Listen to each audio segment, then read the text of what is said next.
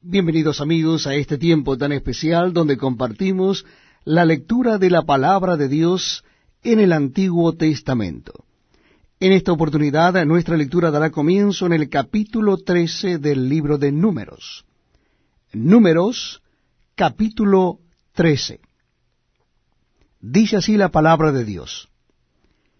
Y Jehová habló a Moisés diciendo, Envía tú hombres que reconozcan la tierra de Canaán, la cual yo doy a los hijos de Israel. De cada tribu de sus padres enviaréis un varón, cada uno príncipe entre ellos. Y Moisés los envió desde el desierto de Parán conforme a la palabra de Jehová.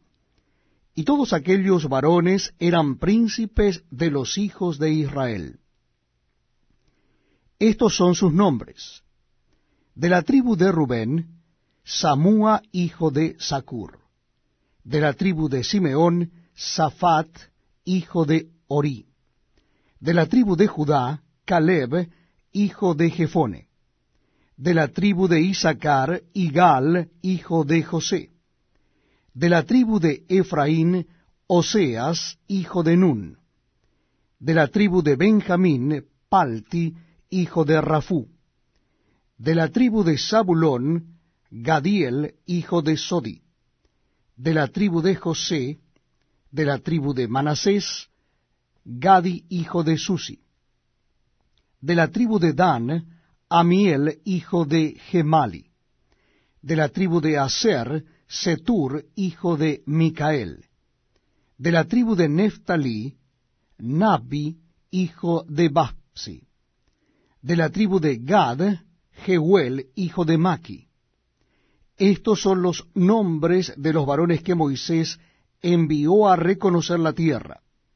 Y a Oseas, hijo de Nun, le puso Moisés el nombre de Josué.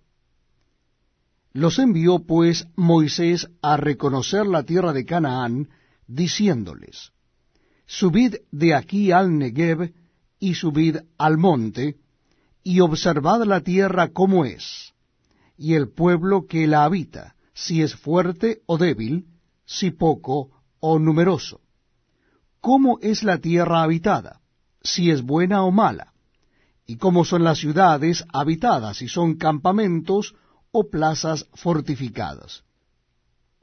Y cómo es el terreno, si es fértil o estéril, si en él hay árboles o no y esforzaos y tomad del fruto del país. Y era el tiempo de las primeras uvas. Y ellos subieron y reconocieron la tierra desde el desierto de Sin hasta Rehob, entrando en Amat. Y subieron al Negev y vinieron hasta Hebrón, y allí estaban Aimán, Sesai y Talmai, hijos de Anac Hebrón fue edificada siete años antes de Zoán en Egipto. Y llegaron hasta el arroyo de Escol, y de allí cortaron un sarmiento con un racimo de uvas, el cual trajeron dos en un palo, y de las granadas y de los higos. Y se llamó aquel lugar el valle de Escol, por el racimo que cortaron de allí los hijos de Israel y volvieron de reconocer la tierra al fin de cuarenta días. Y anduvieron y vinieron a Moisés y a Aarón y a toda la congregación de los hijos de Israel en el desierto de Parán en Cades, y dieron la información a Helios y a toda la congregación, y les mostraron el fruto de la tierra. Y les contaron diciendo, nosotros llegamos a la tierra a la cual nos enviaste, la cual ciertamente fluye leche y miel, y este es el fruto de ella. Mas el pueblo que habita aquella tierra es fuerte, y las ciudades muy grandes y fortificadas, y también vimos allí a los hijos de Anac. Amalek habita el Negev, y el Eteo, el Jebuseo, y el Amorreo habitan en el monte, y el cananeo habita junto al mar y a la ribera del Jordán. Entonces Caleb hizo callar al pueblo delante de Moisés y dijo, Subamos luego y tomemos posesión de ella, porque más podremos nosotros que ellos. Mas los varones que subieron con él dijeron, No podremos subir contra aquel pueblo, porque es más fuerte que nosotros.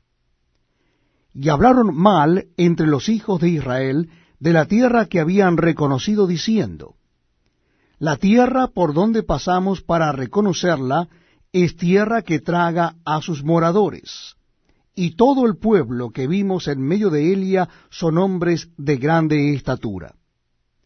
También vimos allí gigantes, hijos de Anac, raza de los gigantes.